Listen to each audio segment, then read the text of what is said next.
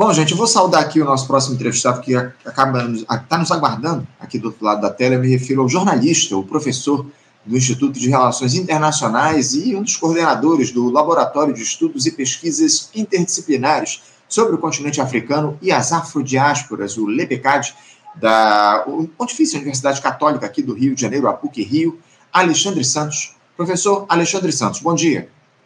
Bom dia, Anderson. Tudo bom? Tudo bem, professor, tudo bem. Agradeço muito a sua participação aqui com a gente. Obrigado por ter aceitado ao nosso convite. E a gente queria tratar hoje contigo, Alexandre, a respeito de um tema que ainda não veio à pauta de discussões aqui no nosso programa, porque países da África Ocidental vêm passando por processos, digamos, semelhantes nos últimos tempos de tomada de poder por coalizões lideradas, em sua maioria, por militares. Os últimos países a passarem por essas rebeliões foram o Níger e Burkina Faso. Também tivemos tomadas ou tentativas de tomada de poder em Mali, na Guiné, na Guiné-Bissau e uma enorme crise política também lá no Senegal.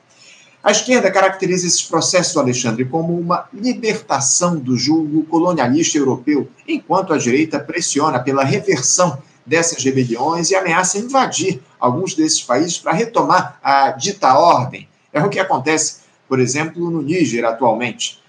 Por, por lá, aliás, inclusive encerrou-se no último domingo um ultimato que foi dado pela Comunidade Econômica dos Estados da África Ocidental, a CDAO, que exige o retorno da ordem constitucional após o golpe de 26 de julho, sob pena do uso da força.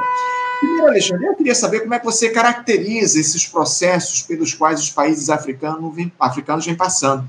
Eles de fato se assemelham? Qual é o caráter dessas rebeliões? Seriam golpes contra a democracia ou revoltas anti-imperialistas, Alexandre? Em primeiro lugar, bom dia, muito obrigado pelo, pelo convite para participar. É sempre bom falar de África, desmistificar um pouco a África. Né? A África só aparece dos nossos. Né, na, na, na, mídia tradicional quando acontece algum desastre, né, alguma coisa ruim. Mas nesse caso, a gente pode tomar esse golpe para a gente entender um pouco mais o contexto, desmistificar algumas algumas imagens, algumas visões a respeito do continente africano. Eu vejo aqui nessa região, principalmente aqui da África Ocidental, uhum. esses golpes que estão acontecendo, aconteceu um golpe na Guiné, no Mali, no Burkina Faso e agora no Níger, eu vejo como uma dupla, uma dupla, dupla duplo caminho de ação, né? Uhum. Em primeiro lugar, você tem uma uma questão de segurança muito forte por causa do avanço dos grupos jihadistas. E segundo, você tem uma insatisfação com a ajuda do Ocidente, principalmente da França, que está presente ali desde 2013 e que foi o ocupante colonial de todos esses países aqui sobre os quais a gente está falando agora, né? Sim. Estão presentes militarmente, sempre estiveram presentes lá, desde antes da, das independências, nas ocupações coloniais, depois tiveram uma presença muito grande e uma influência enorme durante, sobre os governos né, desses países, e que agora há uma insatisfação muito grande com a França e o Ocidente por tabela, que a França não consegue debelar, porque assim, tem-se a impressão de que a França está lá para garantir a manutenção né, das suas relações comerciais, da compra das commodities, dos minérios que interessam à França, né, e mantendo a segurança dessas regiões, nas quais a França vê como é, áreas estratégicas, mas que não está ligando muito para a população civil e nem está sendo muito efetiva e nem deixando as forças armadas desses países serem efetivas no combate contra os jihadistas. Menos aqui na Guiné. Né? Aqui na Guiné é uma outra dinâmica. Né? Agora, o que eu acho que é que talvez junte pelo menos esses três países aqui, o Mali, o Níger e o Burkina Faso, é que existe aqui uma solidariedade que já se mostrou né, nesses últimos dias entre os militares que assumiram o poder nesses três países. Sim. Principalmente quando o presidente da Nigéria, né, o, o Bola, ele, é, à frente da CDAO, como você bem lembrou, que é a Comunidade Econômica dos Estados da África Ocidental, a Comunidade Econômica né, dos Estados da África Ocidental, resolveram que eles iriam invadir militarmente né, ou pelo menos pensou-se invadir militarmente, o Níger através do norte da Nigéria. Né? E aí esses dois militares aqui se colocaram contra e disseram que iam dar respaldo e apoio ao atual presidente do Níger, né, o, o general Tiani. Então isso mostra que O apoio popular também acho que é uma outra questão que a gente precisa sempre levar em consideração. O apoio popular aos golpes, você tem, claro, você tem um apoio muito grande da população, mas você tem também quem é contra o golpe. Tá, não é, eles não são absolutamente é, unanimidade, mas você uhum. tem um uhum. apoio muito grande, pelo menos na, na, na capital, nas capitais desses três países, aos militares que assumiram o poder e estão no poder porque estão, já estão. Assim, existe um cansaço e um ressentimento muito grande com a presença dos franceses. E a presença dos franceses lá, assim, essa, essa perda de, de reputação dos franceses, ela também rebate na União Europeia como um todo e também nos Estados Unidos.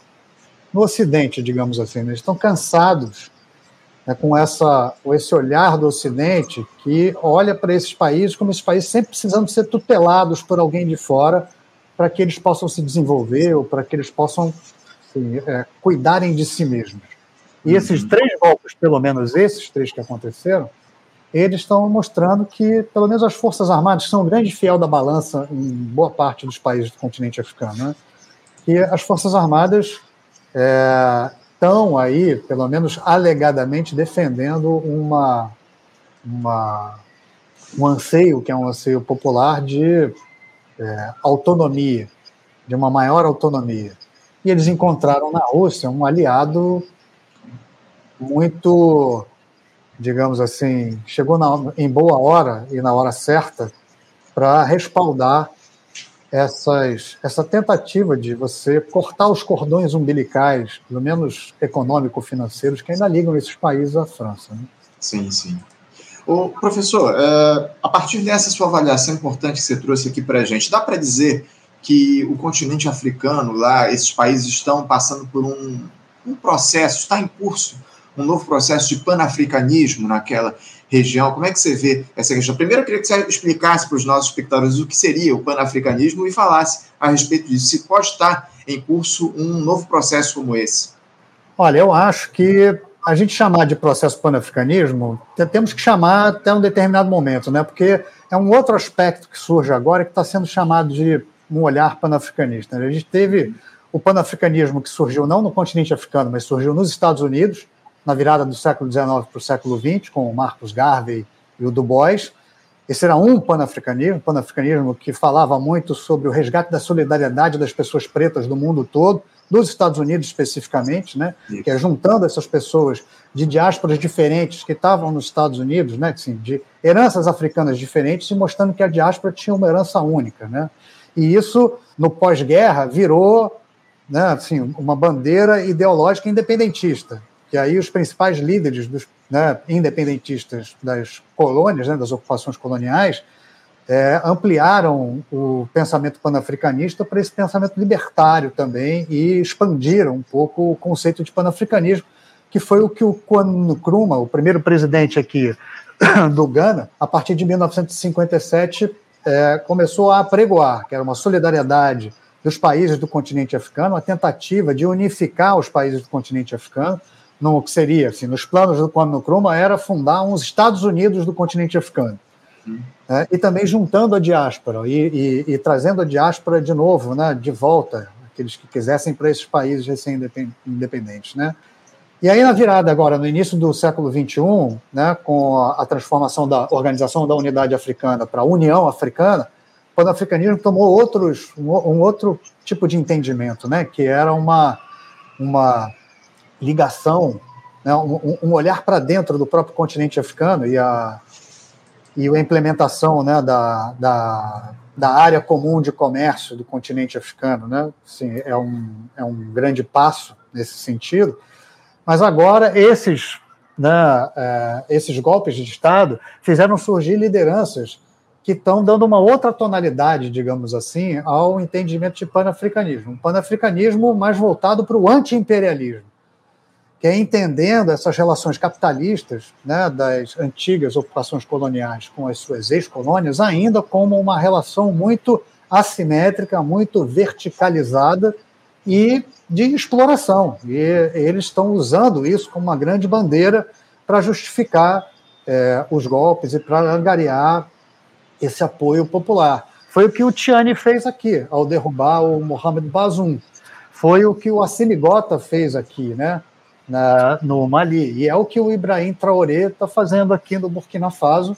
Uhum. Ele, que é o mais recente, assim, é, o segundo mais recente deles, né? Porque ele assumiu o poder aqui no ano passado, num golpe no ano passado, e ele foi o sujeito que fez, assim, o presidente mais novo do continente africano, ele tem 35 anos, e ele fez o discurso, talvez que foi o discurso mais rumoroso, o discurso que mais teve repercussão nesse encontro agora que terminou no final de julho, entre alguns chefes de governo e de Estado do continente africano e o, o, o Vladimir Putin na conferência África-Rússia lá em São Petersburgo. Ele fez um discurso, um discurso falando que eles estão, eles são um povo rico e o continente africano é rico e é impensável que nesses 60, pouco mais de 60 anos, que muitos desses países estão independentes, muitos deles se tornaram independentes durante os anos 60, 1960, que é impensável e é inaceitável que esses países ainda continuem pobres, com elites corruptas e é, com governos que ele chama, né, o Ibrahim Traoré chamou de governos fantásticos, governos que estão ali para defender o interesse do Ocidente, o interesse da França em particular, no caso dele, né, que ele citou a França nominalmente, e que sim, o, as riquezas desses países não se revertem para os povos desses países. E o mais curioso é que ele faz eco com outro presidente, o presidente da África do Sul, o Cyril Ramaphosa, que durante aquele encontro na França, o encontro de cúpula é, lá dos países a cúpula para o novo Pacto Financeiro Global, que é o nome, né? Que eles se encontraram no dia 20, 23 de junho, é, em Paris. O Cyril Ramaphosa fez um discurso também que foi um discurso que calou fundo para vários outros pares, né? Homólogos, presidentes e primeiros ministros no continente africano, porque ele lembrou, com todas as letras, que durante a pandemia o continente africano ficou em último na lista da distribuição de vacinas, apesar dos apelos da OMS, e que o Ocidente, os laboratórios franceses, estadunidenses, eles impediram que houvesse uma quebra de patente para que as vacinas pudessem ser produzidas no continente africano. E que os presidentes do continente africano tiveram que se colocar numa posição de mendicância. Foi o que o termo que ele usou, né? Tiveram que mendicar vacinas e atenção e apoio para poderem vacinar seus, né, suas populações. Existe um pouco de demagogia aí também, né? Assim, um pouco de assim, fazer uma, uma, uma, propaganda de si mesmo, mas é, um, é assim, pela primeira vez você vê em alguns fóruns internacionais que reúnem chefes de Estado e de governo do continente africano, esses sujeitos tendo a coragem de colocar contra a parede os líderes dos seus principais aliados ocidentais. Uhum. Né?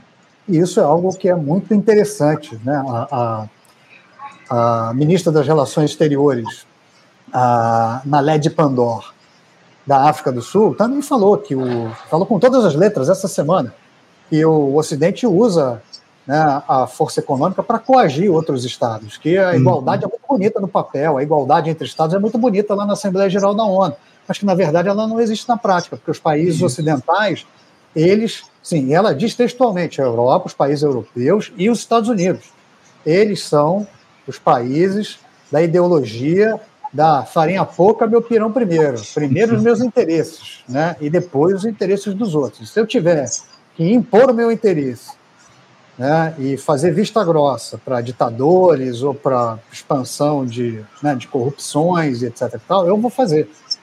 Né? Sempre, sempre, foi assim, né, Alexandre? A grande verdade é essa. Esse, foi, esse sempre foi o caráter desses países ocidentais, acima de tudo, os países europeus, os Estados Unidos, enfim. Ô, ô, Alexandre, a gente vai tratar, inclusive, daqui a pouquinho a respeito desse, desse encontro que houve lá em São Petersburgo, na Rússia, envolvendo a Rússia e países africanos, mas eu queria tratar contigo a respeito, se citou a Rússia, eu queria colocar a China também nessa discussão. Qual é o papel que esses países, a China e a Rússia, têm nessas rebeliões que estão colocadas? Dizem que são os dois países principais interessados aí nesse movimento que ocorre nesse momento lá na África. Como é que você vê o papel da China e da Rússia nesse quadro de rebeliões que existe lá no continente africano? Olha, a China tem uma ligação de longa data com os países do continente africano, né? desde 1989, depois daquele episódio da, da, da né, do massacre da Praça da Paz Celestial, que a China teve uhum. que procurar outros, outros parceiros, e a China olhou de maneira muito séria para o continente africano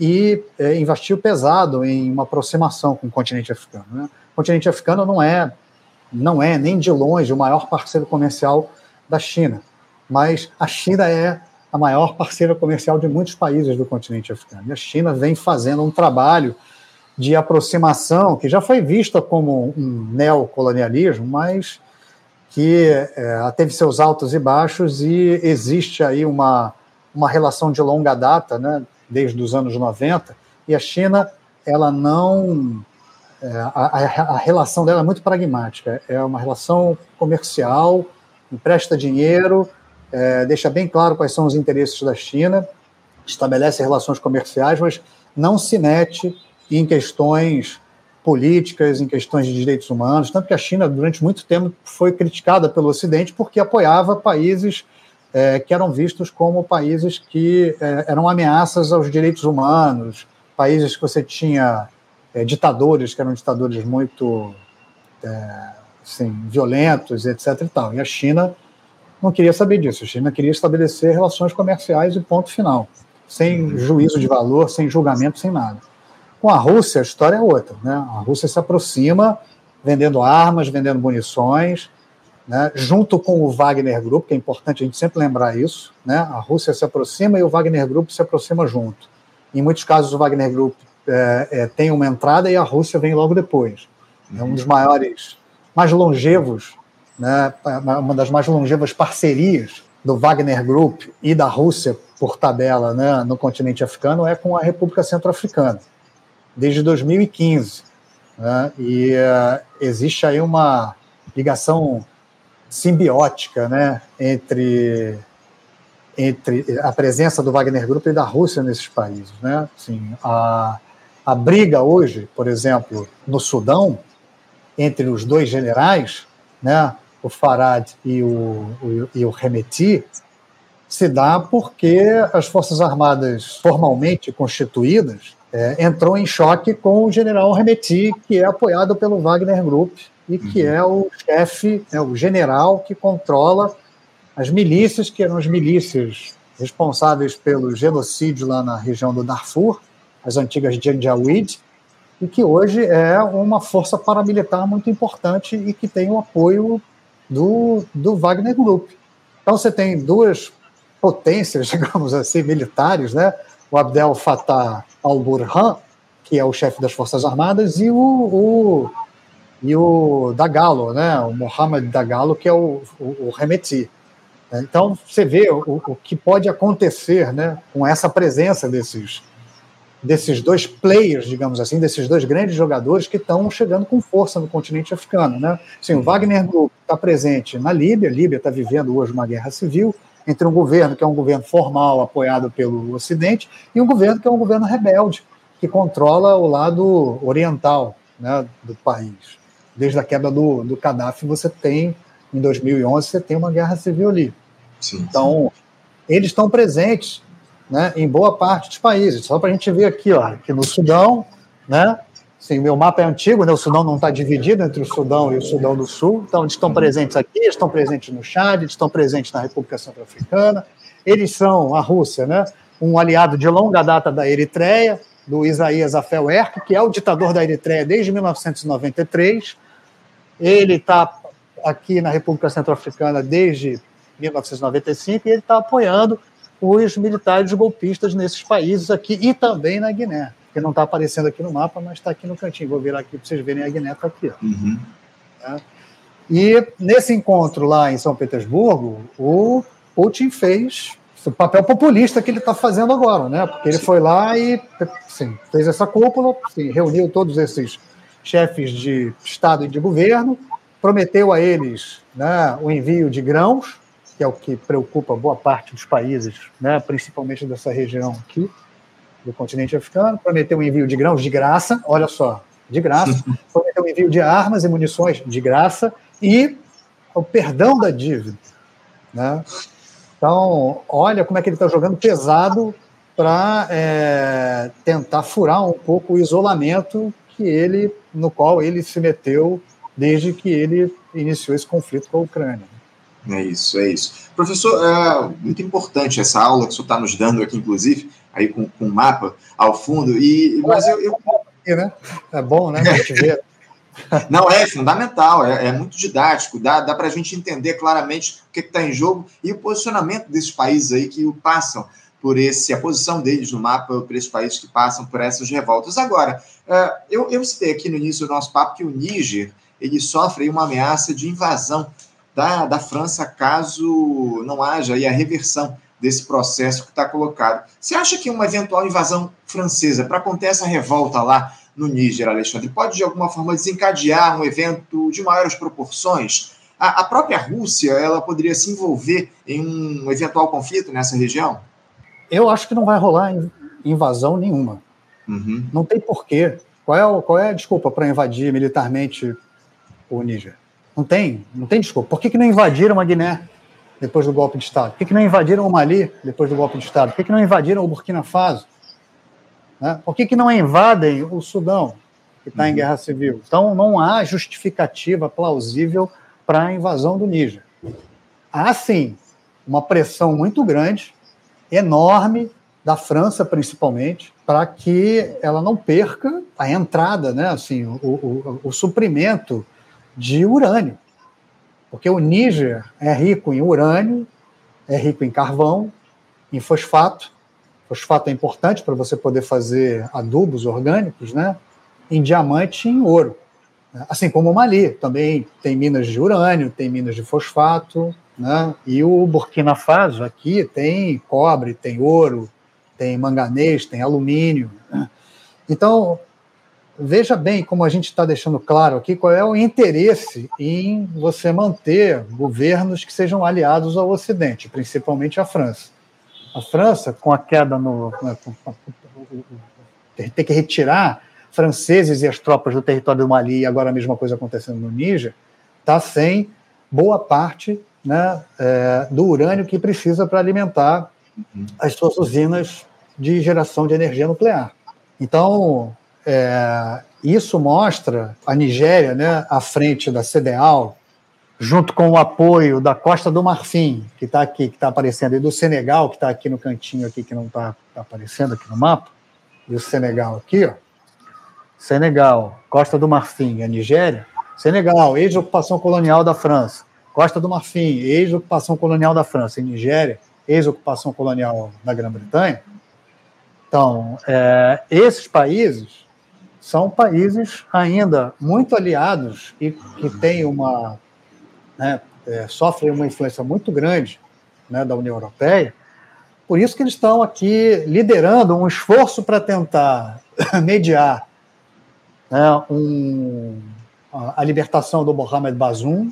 Tentaram até domingo, né, estiveram lá em Niamey, que é a capital, né, é, aqui para tentar mediar a volta né, do Mohamed Bazoum, fazer uma transição de volta para a democracia, porque é importante você ter um governo aliado do Ocidente ali para garantir né, é, a, a, manutenção da, do envio desses minérios para a França, principalmente, mas está tudo dando em água, né?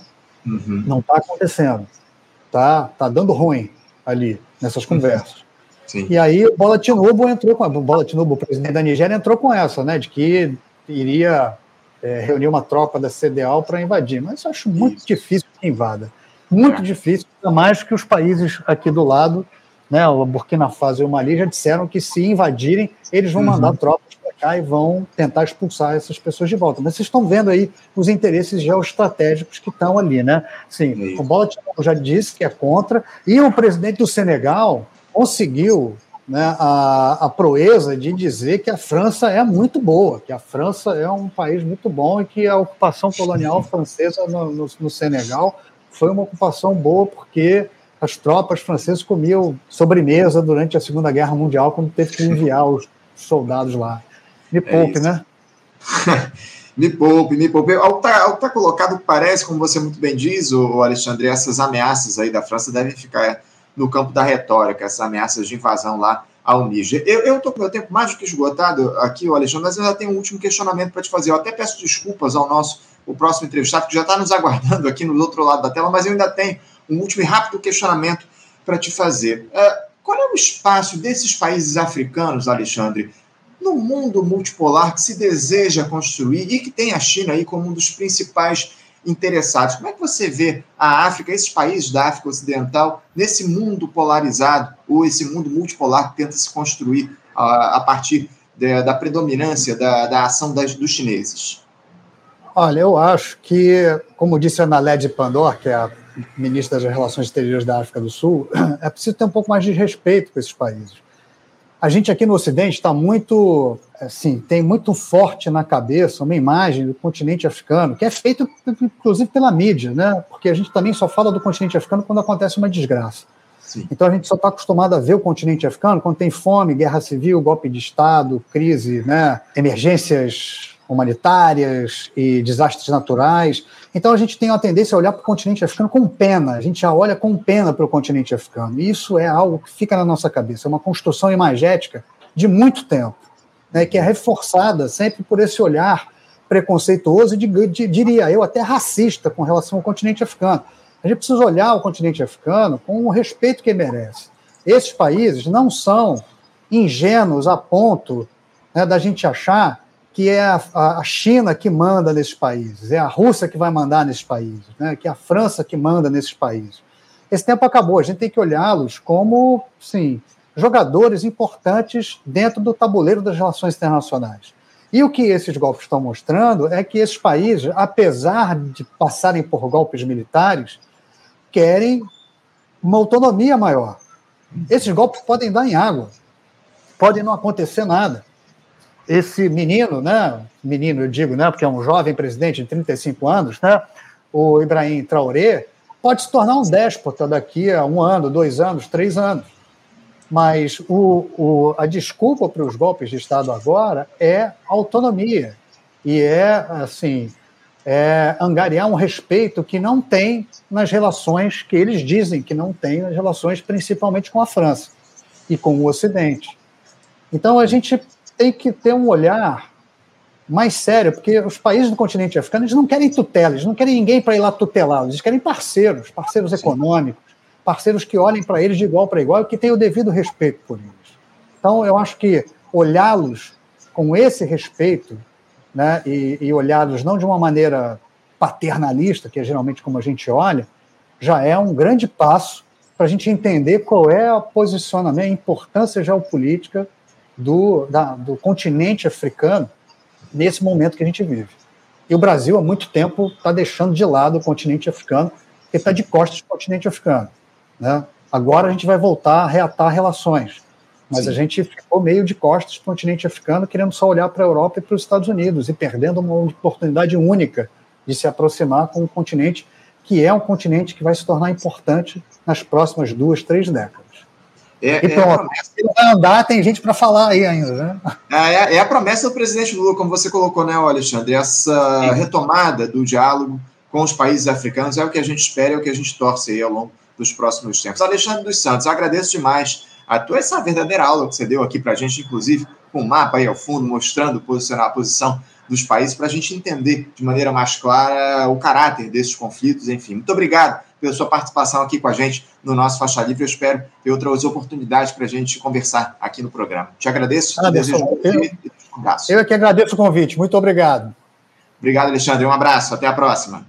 Conversamos aqui com o Alexandre dos Santos, ele que é jornalista, professor do Instituto de Relações Internacionais e um dos coordenadores do Laboratório de Estudos e Pesquisas Interdisciplinares sobre o continente africano e as afrodiásporas, o LEPECAD, da Pontifícia Universidade Católica aqui do Rio de Janeiro, a PUC Rio. Ele também é responsável pelo canal no YouTube Afri Conexão África. Conexão, acessem lá, o Conexão África, o canal liderado pelo Alexandre dos Santos e também pelo Clube de Leitura África em Livros. Enfim, o Alexandre faz um trabalho belíssimo para a gente tentar entender uh, esse continente africano que é muito pouco estudado. Essa que é a grande verdade, é muito pouco tratado, é, é, enfim, discutido aqui no nosso país e a gente traz esse debate aqui para vocês, interespectadores. Você, ouvinte do Faixa Livre, pode ajudar a mantê-lo no ar. Faça sua contribuição diretamente na conta do Banco Itaú, agência 6157, conta corrente 99360, dígito 8. Esta conta encontra-se em nome do Sindicato dos Professores do Município do Rio de Janeiro e região, o Simpro Rio, uma das nossas entidades patrocinadoras, mas seus recursos são destinados exclusivamente para o financiamento do nosso programa. Você pode fazer sua doação de qualquer valor, utilizando também a nossa chave Pix, que é ouvinte@programafaixalivre.com.br. Sua contribuição é fundamental para a manutenção desta trincheira progressista no ar.